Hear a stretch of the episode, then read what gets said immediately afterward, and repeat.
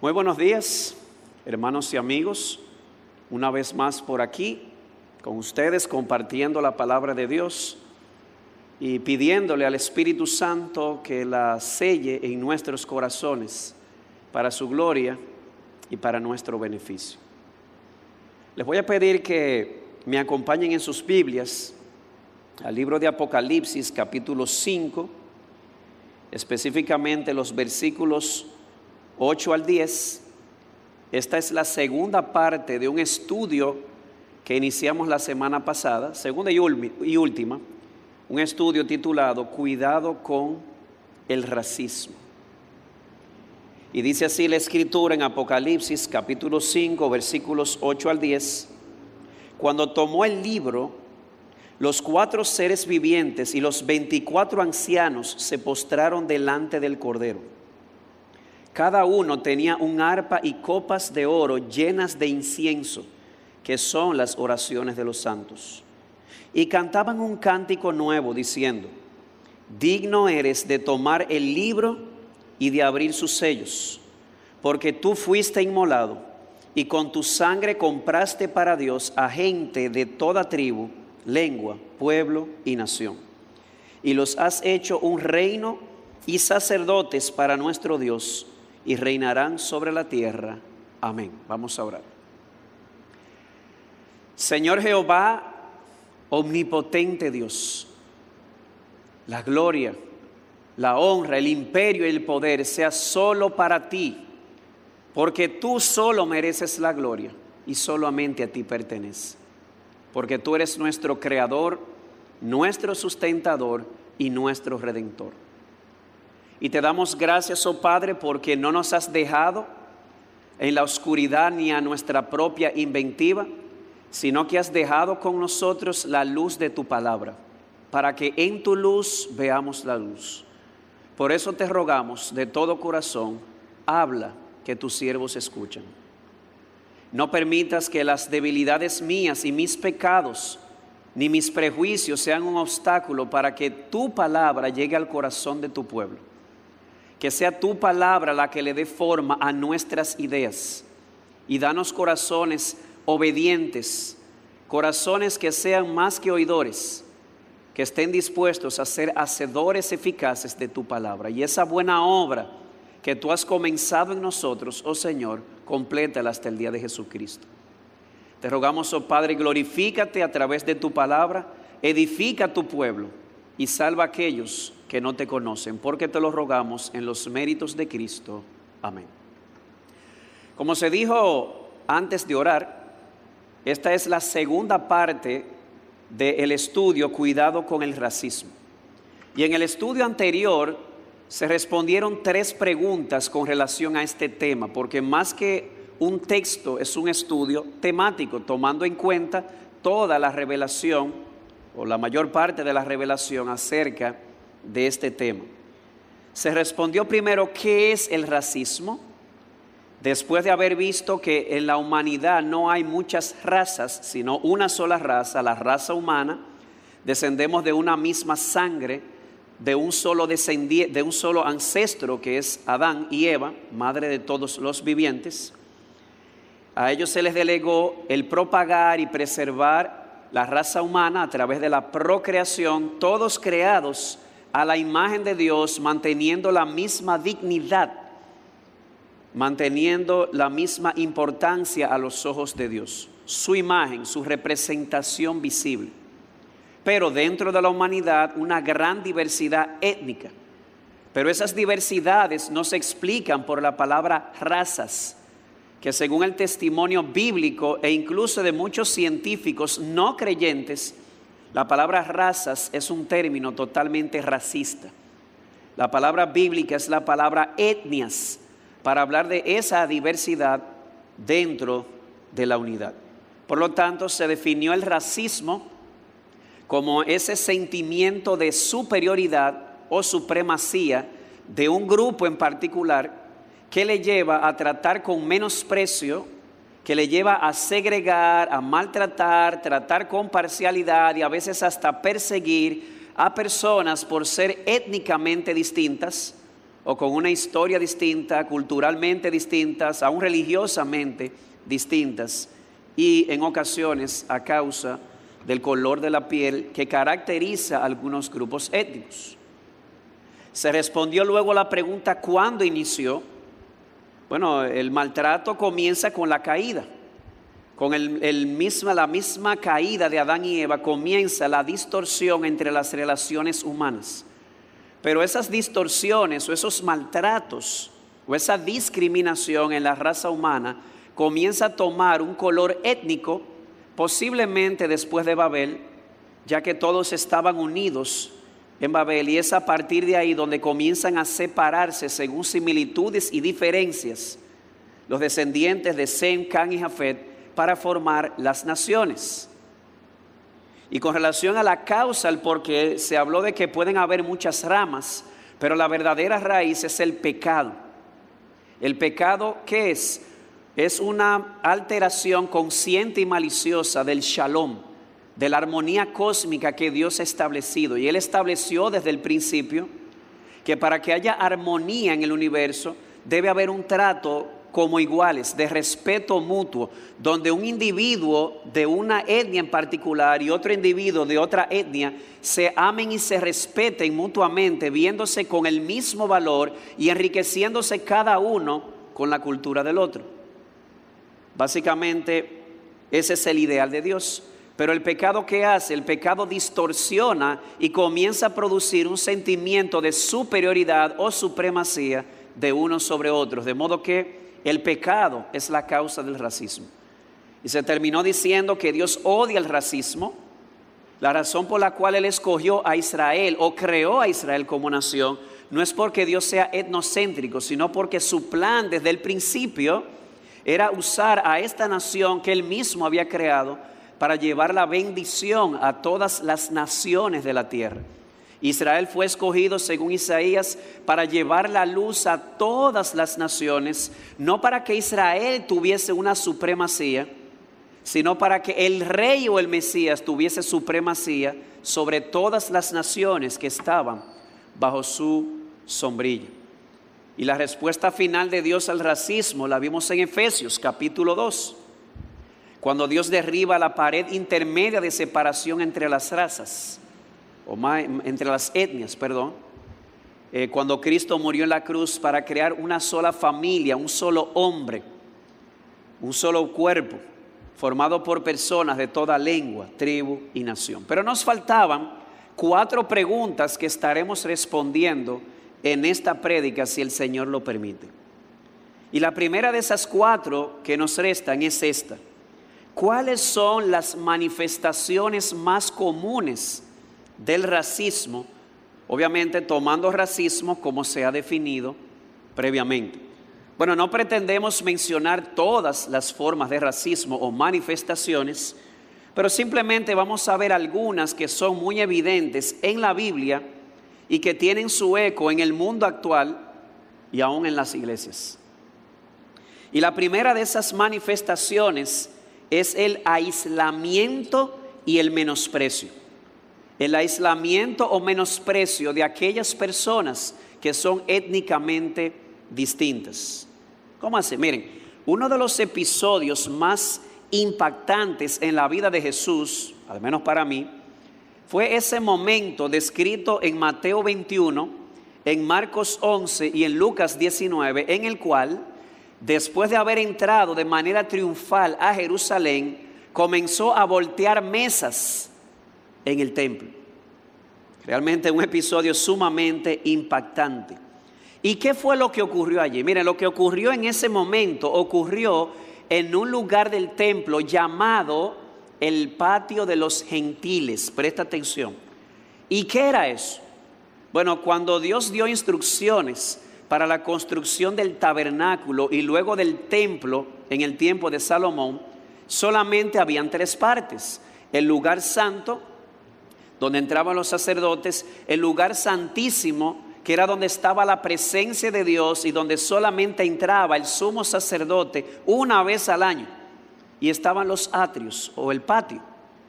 Pues resulta que una vez destruido el templo de Salomón, el templo se vuelve a construir en, cuando Israel o los judíos volvieron del exilio, lo que se llama el segundo templo. Ese segundo templo fue remodelado por Herodes y en esa remodelación se incorporó lo que se llama el patio de los gentiles. O sea que ahora hay dos atrios o dos patios. Uno que estaba reservado para los miembros del pueblo de Israel y otro reservado para los gentiles, es decir, para los no judíos. Y los rabinos solían salir al patio donde estaban los gentiles separados de los judíos para responder a sus preguntas. Y fue en aquel lugar, en el patio de los gentiles, en el que Jesús fue testigo no solamente de una segregación, sino también de un maltrato del pueblo de Israel o de los judíos hacia los gentiles. Y por eso hizo lo que hizo. ¿Por qué hizo eso? ¿Por qué comenzó a voltear mesas de manera lleno de ira, de una ira santa? Porque el celo por la casa del Señor lo consumió porque lo que ellos estaban haciendo estaba violando el espíritu de Isaías 56, 7. ¿Qué dice Isaías 56, 7? Sus holocaustos, hablando de los gentiles, de los no judíos, de los extranjeros, dice allí, sus holocaustos y sus sacrificios serán aceptos sobre mi altar, porque mi casa será llamada casa de oración para todos los pueblos. Isaías 56, 7 deja claro que Dios estaba abriendo las puertas de su templo, no solamente para judíos, sino también para todo gentil que se humillara ante el Dios verdadero, casa de oración para todos los pueblos. Pero ¿qué hizo Israel? Los excluyó y los engañó. La nación que debió haber sido luz para los gentiles, lo que estaba haciendo era transmitiendo oscuridad desde aquel lugar. Y diría que esa manifestación también ha sido típica en nuestra sociedad. Personas que de una manera u otra, debido a su origen étnico y sus diferencias lingüísticas, de color, de historia, de cultura, son puestas a un lado, son segregadas y a veces hasta maltratadas. Quiero ser cuidadoso con lo que voy a decir, pero no es eso lo que vemos en nuestra nación. Nuestra isla tiene dos países. Estamos nosotros y nuestro país vecino, Haití. Y hemos sido testigos de cómo en nuestra nación tristemente se han segregado muchos extranjeros de Haití y no simplemente se han segregado a forma de maltrato, muchos capataces se han aprovechado de su situación para pagarles menos y ponerle a hacer trabajos más forzados. ¿No es eso segregación? ¿No es eso maltrato? En un sentido o en otro. Y eso no solamente se ve en la nación, aún en iglesias este tipo de segregación, de aislamiento y maltrato también se ve.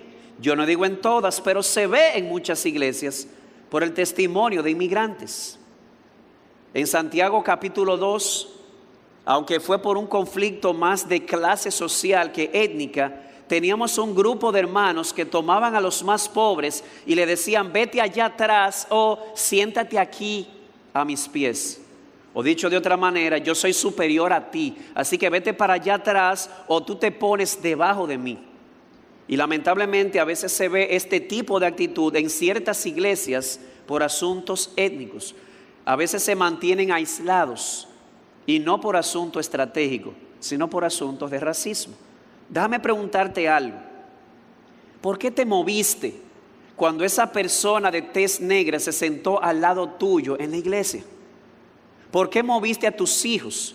¿Por qué te sentiste incómodo cuando ese hermano en la fe, simplemente de otra etnia o de otro color, se sentó a tu lado? No lo vistas de prudencia. Muchas veces eso se llama racismo. En muchas ocasiones es producto del racismo. De hecho, no solamente un aislamiento en ese sentido, en muchas iglesias he escuchado que a personas inmigrantes se les priva de servir en ciertas áreas dentro de la iglesia simplemente por su procedencia o por su color. Personas que tienen años en la iglesia, que han, mostrado dones, un celo por el Señor, un buen testimonio, pero simplemente por ser de otra cultura o a veces de otro color, no se le permite ser pastor. He escuchado eso. ¿Sabe cómo se llama eso? Racismo. O por lo menos una manifestación. Otra manifestación de racismo es la parcialidad y el maltrato. Escucha lo que Dios le dijo a Israel en Deuteronomio capítulo 10, versículo 18. Dios dijo a Israel, Él hace justicia al huérfano y a la viuda y muestra su amor al extranjero dándole pan y vestido. Y luego Dios le dice al mismo pueblo a través del profeta Jeremías en Jeremías 22.3, así dice el Señor, practicad el derecho y la justicia y librad al despojado de manos de su opresor. Tampoco maltratéis ni hagáis violencia al extranjero, al huérfano o a la viuda, ni derraméis sangre inocente en este lugar. ¿Qué reflejan esos dos textos? esas direcciones de Dios hacia su pueblo a través de Moisés y Jeremías. Algo bien sencillo de explicar, algo muy común, como en muchas ocasiones hay una administración desigual o poco equitativa, no solamente de la justicia, sino también de la misericordia hacia grupos que son más vulnerables. ¿Cómo se... Eh, esa administración de la justicia y de la misericordia se descuida hacia grupos más vulnerables. ¿Quiénes son los más vulnerables? Aquellos que no tienen quien los defienda. Y él menciona tres grupos aquí, la viuda, el huérfano y el extranjero. De modo que una forma de racismo es esa parcialidad y maltrato o mala administración de la justicia y la misericordia hacia alguien por ser simplemente distinto o ser un extranjero. Eso es racismo. Y eso lo vemos en el mundo actual. Porque el racismo ha llevado a muchos en nuestro sistema judicial a favorecer a unos y a desfavorecer a otros de manera injusta simplemente porque no tienen quien los defienda. Hay un caso muy conocido entre nosotros de una hermana que por ser latina, no hay otra explicación, no se le dio un trato justo. Y a pesar de todas las evidencias que se trajeron en favor de su inocencia, como dicen por ahí, no hubo pero que valiera. Al final no se hizo justicia porque existe esa tendencia entre nosotros. Y no solamente en la sociedad, a veces en las iglesias, en círculos cristianos, en círculos incluso evangélicos.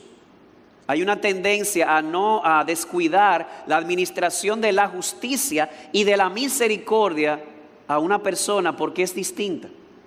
Alguien me decía que en cierto país en particular, me voy a reservar el, reservar el nombre, hay una cultura de adopción, pero decía, me da vergüenza decir que entre nuestros miembros la predilección es adoptar a niños de cierta tez o de cierto color de sus ojos, pero usualmente la predilección no es por niños de tez negro, de tez amarilla, porque hablan de refinar la raza y no demostrar compasión y misericordia a los más vulnerables.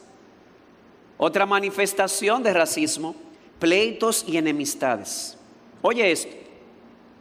Entonces la mujer samaritana le dijo, en este caso a Jesús, ¿cómo es que tú, siendo judío, me pides de beber a mí, que soy samaritana? Porque los judíos no tienen trato con los samaritanos. Hay una versión que dice, no se tratan, no se hablan. Eso es otra manifestación de racismo y la vemos en la Biblia. Judíos y samaritanos, quien habían tenido o quienes habían tenido conflictos históricos en el pasado y en el presente ni siquiera se dirigían la palabra. Eso es racismo.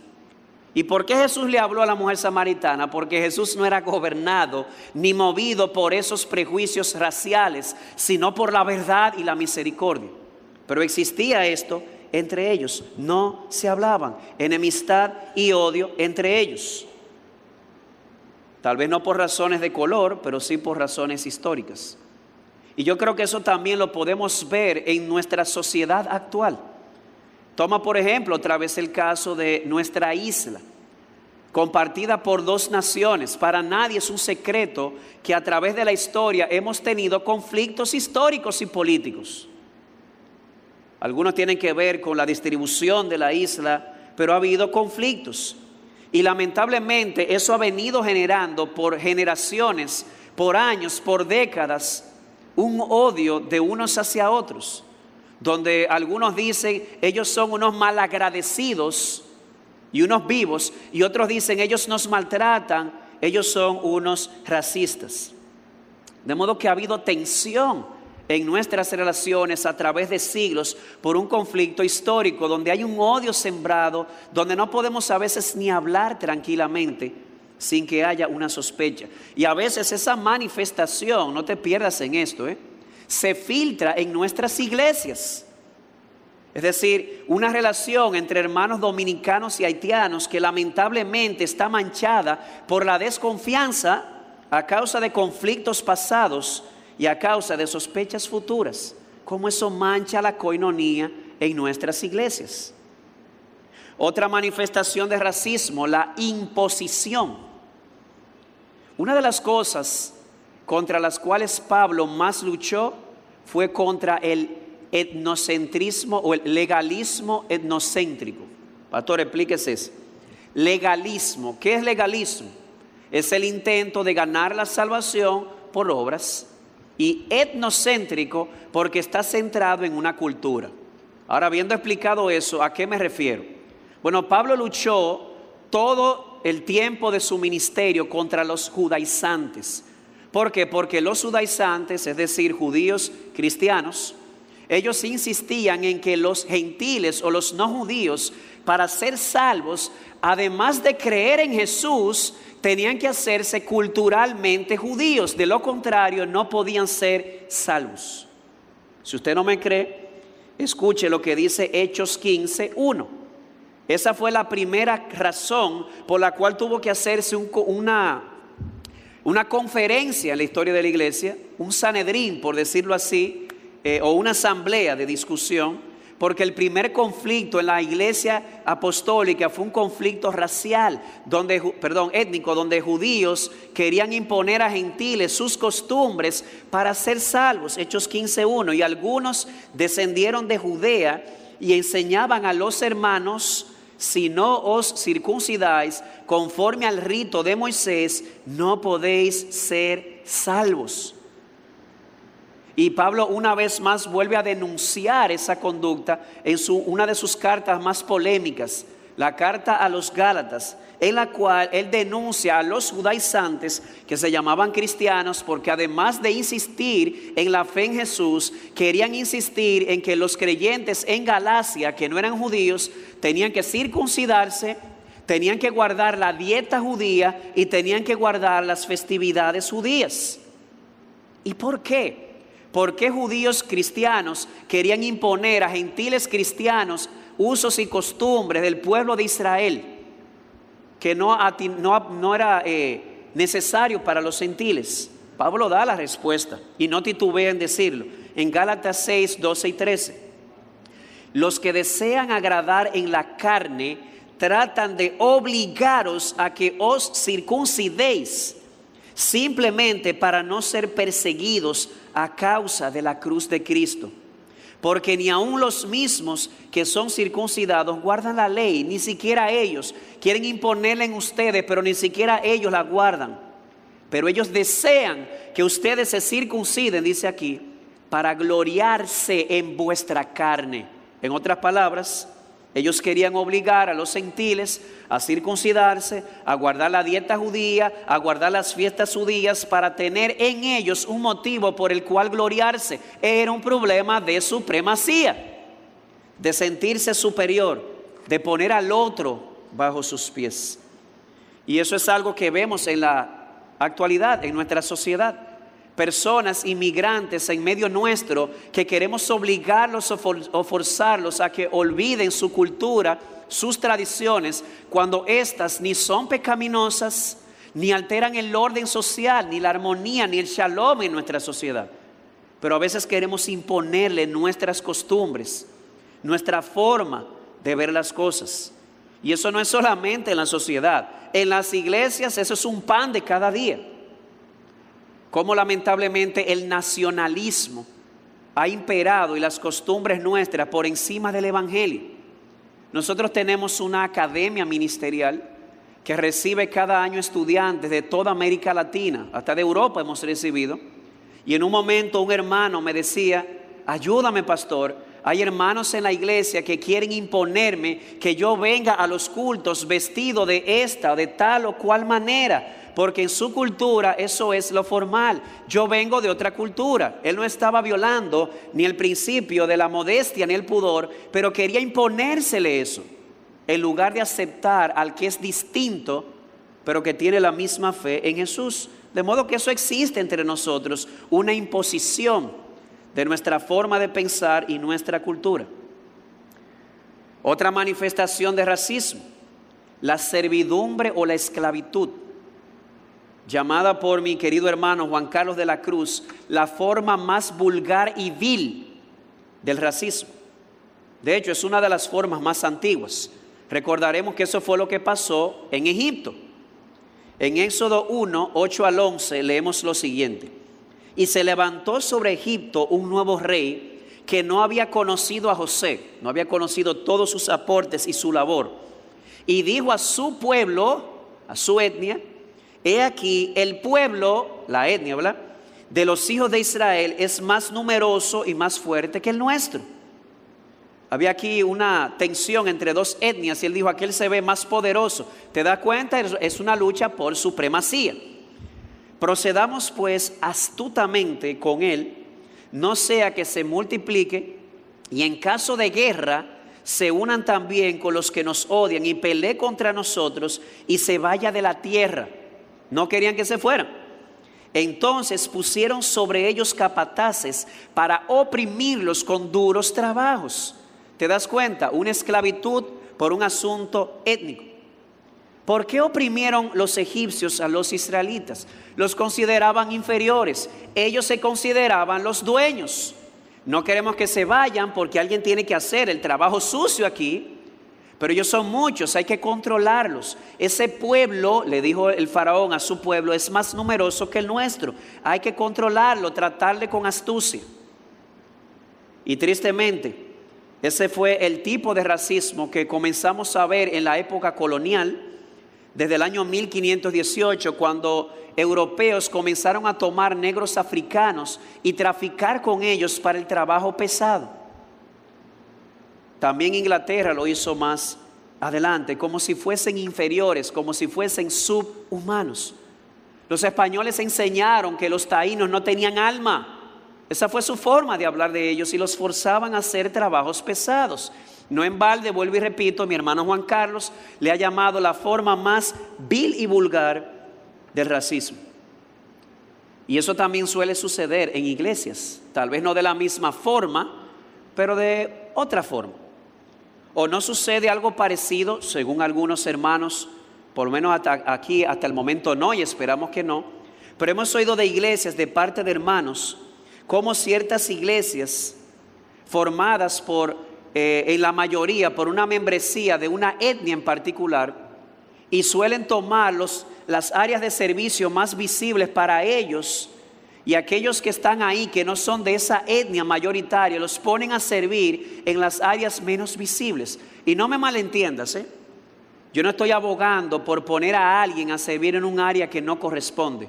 Estoy hablando de hermanos, tal vez de otra etnia particular, que han mostrado fidelidad, tienen mucho tiempo en la iglesia, han mostrado dones extraordinarios, pero no le permiten servir en áreas más visibles, de más prestigio, esto es nuestro, a ustedes le vamos a dejar las áreas menos visibles. Podría ser una forma de racismo, ¿o no? Otra manifestación, la persecución es otra forma de racismo. Y de hecho, si la anterior, el maltrato, específicamente eh, eh, la esclavitud y la servidumbre, eh, alguien le llamó la forma más vil y vulgar, la persecución es la forma más extrema de racismo. Y la vemos también en la Biblia, específicamente con Egipto. Egipto no solamente trató con racismo al pueblo de Israel, forzándolos a trabajar de una manera pesada e involuntaria. El racismo en ellos llegó al punto que comenzaron a perseguir a un segmento particular de la población de Israel, a los niños, a los varones. Dice Éxodo 1, 15 y 16. Y el rey de Egipto, o sea, el faraón, habló a las parteras de las hebreas, una de las cuales se llamaba, se llamaba Cifra y otra Puá, y les dijo, cuando estéis asistiendo a las hebreas a dar a luz y las veáis sobre el lecho de parto, si es un hijo, le daréis muerte, pero si es una hija, entonces vivirá. Eso es persecución contra un segmento particular del pueblo de Israel, específicamente los niños, porque para ellos era una amenaza. Aquí había una lucha por la supremacía. El perseguir a los niños varones, y eso lo hemos visto en la historia moderna. Eso fue lo que hizo Hitler, perseguir a millones y millones de judíos porque los consideraba una raza inferior y quería ser una raza más poderosa. Después de todo, ¿no son los más fuertes los que sobreviven? Ese era el principio de la selección natural eh, que abogaba Darwin. Y eso sucedió también con muchos japoneses, eh, perdón, estadounidenses de origen japonés, que comenzaron a ser perseguidos y maltratados después de la guerra de Pearl Harbor. O sea, ese tipo de manifestación de racismo ha existido siempre.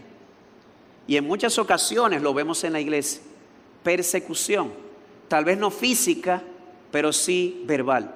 Ese momento, como algunos me han dicho en otras iglesias, eh, en otros lugares, donde llega un inmigrante de otra etnia y comienzan a perseguirlo de manera secreta, como si fuésemos espías de la CIA, porque no confían en él. Y yo no abogo porque seamos simples. Yo no estoy abogando porque seamos confiados con cualquiera que entra, porque cuando Pablo quiso entrar a la iglesia necesitó un Bernabé que lo introdujera. Yo estoy hablando de que aunque seamos astutos como serpientes, debemos ser sencillos como palomas. Y a veces en la iglesia de Cristo, no digo esta, sino en sentido general, se ha visto esto. He escuchado hermanos que dicen en la iglesia me persiguen, no físicamente, pero sí verbalmente, no para destruir mi vida, pero han destruido mi reputación, simple y sencillamente por ser étnicamente distinto y convertirme en una amenaza para el líder de la iglesia. Estoy hablando de cosas particulares que he escuchado. He aquí algunas formas en las que el racismo, como fue definido en el estudio anterior, podría manifestarse o se manifiesta en la Biblia, en nuestro mundo moderno y aún en nuestras iglesias. Y eso nos lleva entonces a la próxima pregunta, las consecuencias. ¿Cuáles son las consecuencias que resultan del racismo? Al menos como ha sido definido, o de esas manifestaciones racistas que se han mencionado. Bueno, partiendo de ejemplos y de principios bíblicos, vamos a mencionar algunas, eh, algunas consecuencias de índole espiritual, social, personal y eclesiástica. Empecemos con las espirituales. Espiritualmente hablando, una consecuencia del racismo es el desagrado divino. ¿Cómo así? A Dios le desagrada el racismo. Dios odia el racismo, eso ya lo vimos. Y aunque yo no tengo un ejemplo específico del racismo para este punto, yo tengo dos pasajes que podría el principio aplicarse. El primero de ellos está en Santiago, capítulo 3, versos 8 al 10. Santiago describe una guerra no de etnias, pero sí de clases, donde hay una clase rica que está oprimiendo a pobres.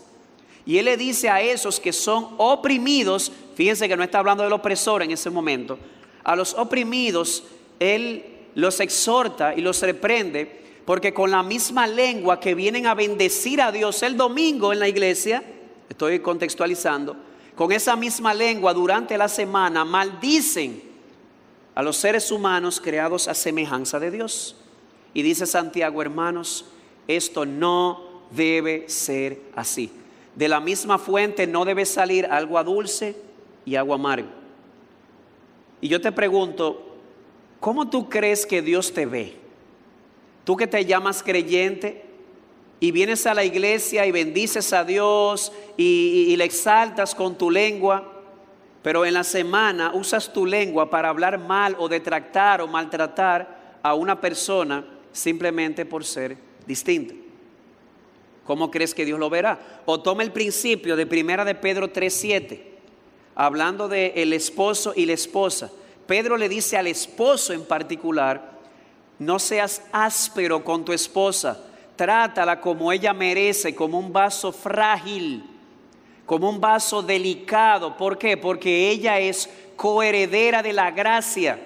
Y le agrega lo siguiente, si eres áspero con ella, tus oraciones se verán estorbadas por un trato áspero con su esposa, por no entender que ella es coheredera de la gracia, suscitaba el desagrado divino, oraciones con estorbo. Y yo me pregunto, ¿cómo crees que Dios te ve a ti, que vienes aquí a alabar a Dios, pero menosprecias y maltratas a una persona que también es coheredera de la misma gracia como tú, simplemente por ser étnicamente distinto. ¿No serán tus oraciones también estorbadas? ¿No será tu devoción y tu comunión con Dios estorbada por esta actitud racista? Otra consecuencia del racismo, consecuencias sociales.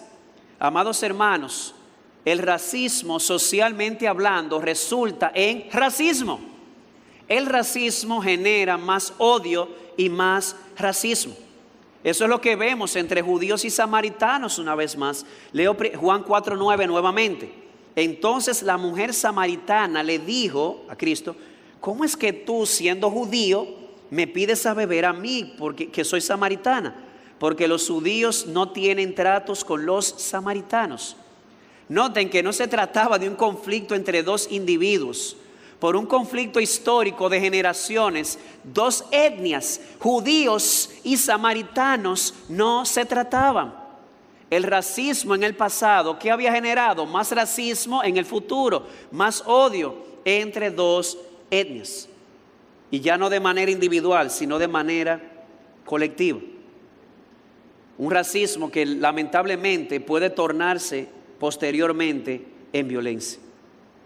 ¿Y quieres que te traiga un dato estadístico? ¿Cómo tú explicas esto? Mira, según la tabla de la victimización criminal realizada por la Oficina de Estadísticas de Justicia en Estados Unidos, en el 2018 se reveló lo siguiente, crímenes de negros hacia blancos, 547.948, más de medio millón y de blancos hacia negros 59.778. Yo creo que tú lo pienses, de 50.000 a 500.000. ¿Y cuál tú crees que es la causa? ¿Tú crees que la causa de que haya más violencia del negro hacia el blanco en Estados Unidos se debe a que son inferiores evolutivamente hablando? No. Posiblemente, y no estoy justificando, eso está muy mal, eso es racismo también. Eso es lo que estoy argumentando, que el racismo genera más racismo. Lo que quiero enfatizar es que posiblemente, estoy aquí evaluando, interpretando personalmente los datos, eso sea el resultado de décadas y décadas de odio acumulado que viene arrastrándose de antaño por la manera en que fueron tratados. Y no solamente de manera social el racismo genera más racismo y odio. También el racismo genera cierta segregación o aislamiento, la formación de grupos pequeños dentro de la sociedad. Y no por asuntos estratégicos. A veces grupos minoritarios de inmigrantes llegan a un lugar y dicen, no nos queremos mezclar, queremos una raza pura. Eso se llama racismo como si fuesen superiores. O por otro lado, la cultura reinante los segrega a ellos, a los inmigrantes, porque los consideran como inferiores, no los quieren integrar, no los quieren recibir en la sociedad. No les tratan con la misma justicia, no les dan las mismas oportunidades. ¿Y cuál es el resultado? Grupos pequeños que se unen con dos cosas en común. El sufrimiento y el odio por esa cultura mayoritaria. De modo que de manera social el racismo genera racismo y odio. Y hay datos estadísticos que parecen favorecer esto. Hay también consecuencias personales. Déjame hacerte una pregunta. ¿Qué tú esperas de una nación o de una cultura racista? Pues de manera general, individuos racistas. Y yo no estoy diciendo que la cultura realmente determina nuestras acciones, pero sí la influencian, sí ejercen una gran influencia. Y, ese fue el caso posiblemente de Jonás. Oye esto, el profeta Jonás de manera individual fue influenciado por un racismo o por una actitud de racismo de su nación. Dios le dijo a Jonás, ve a Nínive y predícales que se arrepientan. ¿A dónde? A Nínive. Resulta que Nínive de manera histórica había oprimido, maltratado, invadido a Israel. Había odio de los israelitas hacia los asirios. Y ese odio de Israel hacia los asirios se filtró hacia un individuo en particular, un profeta. Yo no quiero ir. Él huyó en dirección contraria. Pero Dios lo llevó a Nínive. ¿Y qué pasó? Según Jonás 3:10, les predicó, ellos se humillaron y Dios no les trajo en ese momento el mal que pensaba traer. Y Jonás se molestó porque, oigan sus palabras, Jonás 3, 1 al 3. Pero esto desagradó a Jonás en gran manera y se enojó y oró al Señor y dijo, ah Señor, ¿no era esto lo que yo decía aún estaba en mi tierra? Por eso me anticipé a huir a Tarsis, porque yo sabía que tú eres un Dios clemente y compasivo, lento para la ira y rico en misericordia, y que te arrepientes del mal con que amenazas. Y ahora, Señor, te ruego que me quites la vida. Oh, ¿y qué le pasó a este hombre? Molesto, airado con Dios, porque Dios mostró misericordia y compasión hacia un pueblo que los había maltratado a ellos en el pasado. Él no quería que Dios los perdonara. Él quería que Dios bajara con juicio. ¿Te das cuenta? Cómo el racismo no solamente genera una cultura socialmente racista, sino también individuos racistas. Aunque vuelvo y repito, lo social no determina, pero sí influye. Y a propósito de eso, piénsalo por un momento. Una cultura racista en la nación y en el hogar, ¿qué tipo de hijos tú crees que va a engendrar? Piensa bien en esto, o piensa bien esto. Porque una cultura racista en el hogar puede ser de mucha influencia negativa para tus hijos. Y hay también otras eh, consecuencias eclesiásticas. Vimos consecuencias espirituales, el desagrado de Dios, consecuencias sociales, una cultura de odio, una cultura de más racismo, de segregación. Además el racismo eh, vimos también que produce más odio en la persona, producto de una cultura racista que no lo determina, pero sí lo influye. Y eso también puede infiltrarse en las iglesias. En esto no voy a abundar mucho, simple y sencillamente resaltar que muchas veces esos prejuicios raciales o racistas, mejor dicho, que se ven en la cultura y en la familia, lamentablemente muchas veces se infiltran en la vida de la iglesia. Y el resultado es que el Evangelio no avanza. Porque en lugar de evangelizar, muchas veces lo que se quiere es culturizar. Pero ese no es el ideal bíblico. Y eso nos lleva entonces a la próxima pregunta y penúltima. La cura. ¿Cuál es la cura? ¿Cuál es el remedio para el racismo? El remedio bíblico. ¿Cómo prevenirlo? Bueno, por todo lo que hemos dicho desde el estudio anterior hasta ahora, la cura, oye bien lo que te voy a decir, la cura o el remedio para el racismo no es fusionar a todas las etnias y ponerlas bajo el gobierno de un solo hombre. Eso se lo dejamos a Babel y fue una rebelión contra lo que Dios había establecido. Una unión de todas las etnias y pueblos bajo el gobierno de un solo hombre. Así será el gobierno del anticristo. Pero ese no es el ideal bíblico. El ideal bíblico, como ya se ha mencionado desde el principio, fue este. Una raza, no razas, una raza humana que empieza con Adán y Eva, creados a imagen de Dios, Génesis 5.3, Adán y Eva procrean un hijo llamado Sed a su imagen y semejanza. Génesis 9, a imagen de Dios fue creado el hombre. El mismo valor, la misma dignidad, pero demostrando una diversidad étnica, donde el uno y el otro, a pesar de ser distintos étnicamente, se aman, se respetan, se aceptan y se ayudan mutuamente se ayuda mutuamente y se enriquece el uno del otro. Pero ese ideal, como se dijo la semana pasada, lamentablemente se vio afectado por el pecado. El pecado comienza a distorsionar las relaciones humanas y comienza la lucha por la supremacía, la discriminación que termina maltratando o marginando a otros.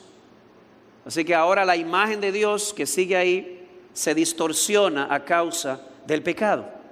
Pero gloria a Dios, por la gracia de Dios, ese ideal que fue instituido en la creación, que fue distorsionado en la caída, ahora en el Evangelio o por el Evangelio puede ser renovado.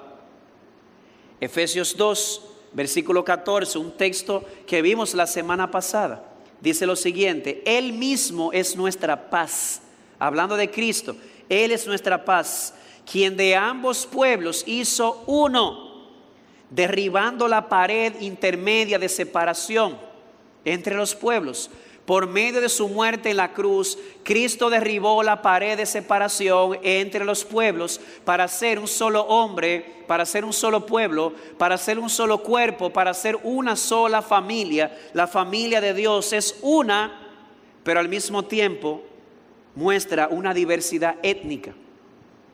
Y por eso, cada domingo en la iglesia de Cristo, habla en sentido inclusivo, para hablar de todas las iglesias, deberíamos cantar a todo pulmón para que todo el universo escuche lo siguiente, digno eres a Cristo de tomar el libro y de abrir sus sellos. ¿Ay por qué? Porque tú fuiste inmolado y con tu sangre compraste para Dios a gente de toda tribu, de toda lengua, de todo pueblo y de toda nación.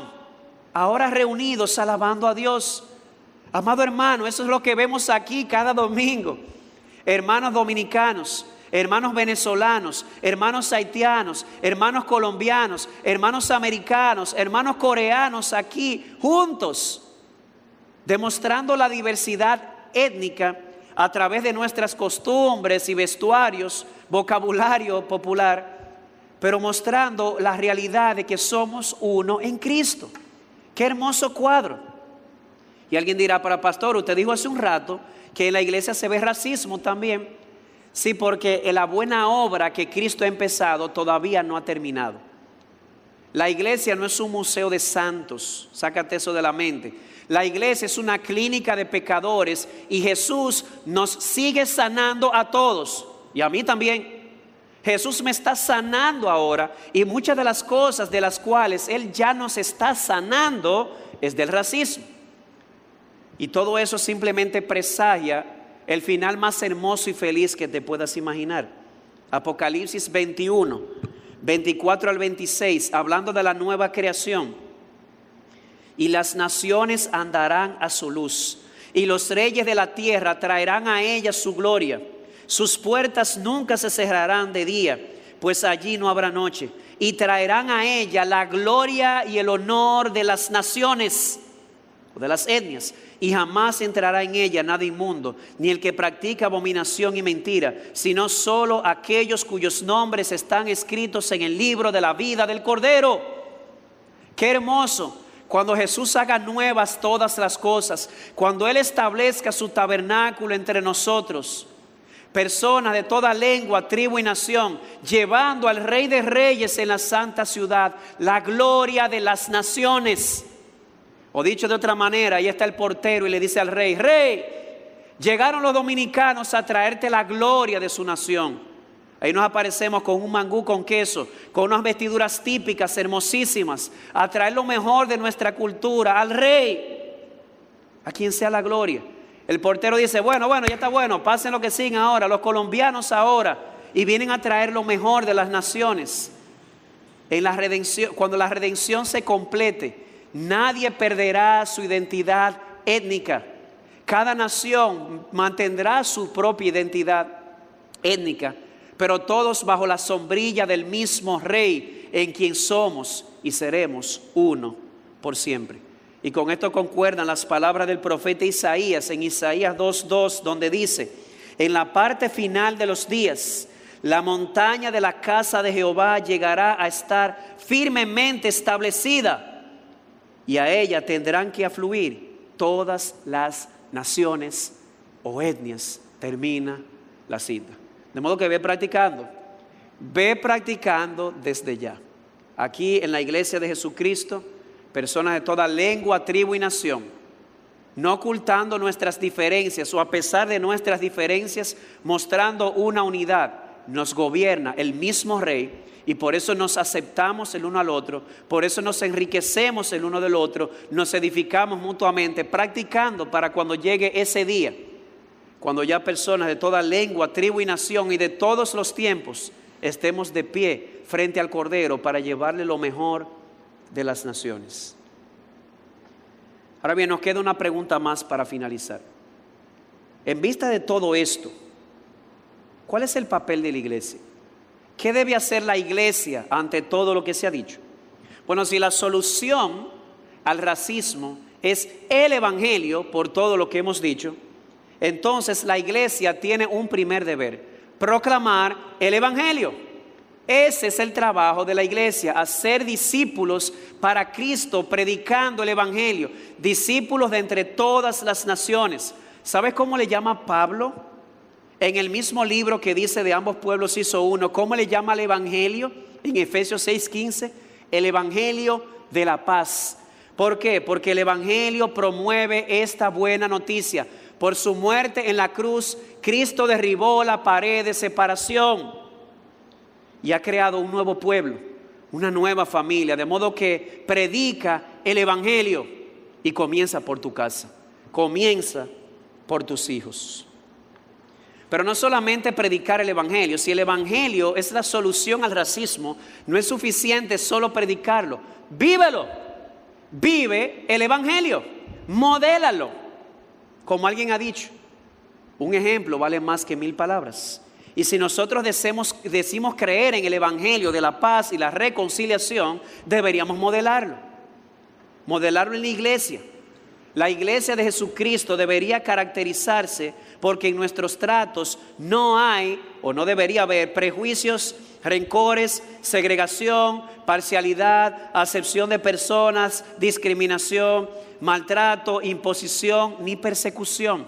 Lo que debería existir en la iglesia de Cristo que dice creer en el Evangelio de la paz es amor, respeto, aceptación, integración de todos aquellos que son distintos, pero son de la misma fe en Jesús. Amada iglesia de Cristo en todos los lugares. Ama, respeta, recibe, integra, aprende a los hermanos, eh, de los hermanos de otras etnias. Ve practicando desde ahora lo que vamos a hacer por la eternidad en la nueva creación. Recuerda que el Evangelio no viene a cambiar la cultura, sino a redimirla. El Evangelio no busca imponer una cultura sobre otra nación. El Evangelio viene a redimir al individuo y quitar de él y de las naciones lo que es pecaminoso. Así que aprende de otros y de sus culturas. Pero no solamente modela esto en la iglesia, modélalo también en el mundo. Nuestro trato de amor, respeto y aceptación no debe quedarse solo en la iglesia, también allá afuera. Porque aunque el no creyente no es parte de la familia de Dios, es parte de la misma raza. Recuerda que decíamos que el término razas en plural no es apropiado porque somos una sola raza. Y esa persona que está ahí afuera, aunque no es parte de la familia de Dios, es un ser humano igual que tú, creado a imagen y semejanza de Dios igual que tú, merece el mismo respeto, el mismo trato digno, las mismas oportunidades, aunque sea distinto a ti en sus creencias. No estamos hablando aquí de apoyar la, mala conducta ni las malas ideas. Estamos hablando aquí de tratar con dignidad y respeto a ese ser humano que independientemente de que no sea creyente, ha sido creado imagen de Dios y debe ser tratado con dignidad. Y algo más, además de predicar el Evangelio y vivir el Evangelio, alguien pregunta, pastor, y en esto del papel de la iglesia, ¿dónde quedan las protestas? A propósito de todo lo que está pasando. ¿Puede y debe la iglesia sumarse a estas protestas? ¿Puede o debe un cristiano sumarse a estas manifestaciones? Bueno, oye esto. Romanos 13 del 3 al 5, que va a abrir la puerta para mi próximo sermón, que será de eh, votando o eligiendo a líderes según Dios. Dice Romanos 13, 3 al 5, porque los gobernantes no son motivo de temor para los de buena conducta, sino para el que hace el mal. Deseas pues no temer a la autoridad. Haz lo bueno y tendrás elogios de ella. Pues es para ti un ministro de Dios para bien. Pero si haces lo malo, teme, porque no en vano lleva la espada. Pues ministro es de Dios, un vengador que castiga al que practica lo malo. Por tanto, es necesario someterse, no solo por razón del castigo, sino también por causa de la conciencia. Los gobernantes, según este texto, han sido puestos por Dios, ojo, no para imponer una religión, porque esto no es una teocracia, sino para mantener el orden social. Y dentro de ese orden, la iglesia puede tranquila y sosegadamente dedicarse a su tarea, que es hacer discípulos. Pero el papel de los gobiernos es mantener el orden social. ¿Cómo? Aplicando justicia. ¿Y cómo se aplica justicia? Castigando al que hace lo malo, premiando al que hace lo bueno, indistintamente de su raza o independientemente de su cultura o de su etnia. Ese es el papel del gobierno. Eh, eh, castigar al que hace lo malo, premiar al que hace lo bueno, independientemente de su procedencia o su color, eso es justicia. Y si es así, entonces el creyente le es legítimo, le es legítimo como ciudadano protestar cuando el gobierno que ha sido puesto por Dios a través del pueblo no está practicando justicia. Es lícito, es permitido que la iglesia proteste por abusos como el que se cometió en Estados Unidos con George Floyd. Independientemente de si era culpable o no, hubo un abuso del poder, no se administró justicia de una manera proporcional. Y sí, es lícito que la iglesia proteste, pero dos cosas aquí. Número uno, ese es el derecho del individuo, no de la iglesia. O dicho de otra manera, el creyente individual como es ciudadano dominicano, para poner el caso nuestro, puede hacer uso de su derecho civil, como lo hizo Pablo en Hechos 16 y Hechos 22, para protestar contra el gobierno si el gobierno no hace bien su labor. Como individuo, como ciudadano, tiene ese derecho, así como Pablo lo hizo. Así que eso es lo primero. Lo que no vemos tan claramente en la Biblia es que una iglesia salga identificándose como iglesia en protesta. No vemos eso tan claro si vemos a creyentes individuales como ciudadanos protestando, pero no tanto iglesias identificándose. Y por otro lado, recuerda esto, ¿cómo inició este estudio la semana pasada? ¿Cómo al diablo no le importa de qué lado del caballo te caigas mientras no permanezcas en el centro? Recuerda que a la hora de protestar contra la injusticia y el maltrato y el desorden, tú puedes hacer desorden, desorden comportarte de manera injusta y maltratar a otros, que es exactamente también lo que comenzó a suceder con personas que salieron a protestar contra la injusticia que se cometió, pero parece que fue algo más que eso, porque han terminado armando más alboroto, más desorden, injusticia y maltrato hacia otros que son inocentes. Cuídate, puedes hacerlo como creyente individual si eres ciudadano y puedes hacerlo también, pero con orden y respeto. Y no solamente por asunto del castigo, dice Pablo, sino también por asuntos de conciencia. ¿Qué más decir? Que el Señor nos ayude, que nos dé una mente evangélica para que todos nuestros tratos del uno para con el otro sean bajo la sombra de la cruz. Que el Señor nos ayude a ser la sal de la tierra, la luz del mundo, para que cuando otros vean nuestras buenas obras, glorifiquen a nuestro Padre que está en los cielos, a quien sea la gloria. Amén. Vamos a orar. Padre, gracias te damos por tu palabra. Gracias por habernos impactado en la luz. Perdona nuestro pecado. Ayúdanos a caminar como lo que somos, pecadores redimidos por la sangre de Cristo. Líbranos de los prejuicios y ayúdanos a tratarnos en base a los principios escriturales amarnos, respetarnos, aceptarnos, ayudarnos mutuamente como lo que somos, creados a tu imagen e hijos tuyos. Y te rogamos por los que no te conocen, que tú los traigas a los pies de Jesús, porque te lo rogamos en sus méritos. Amén.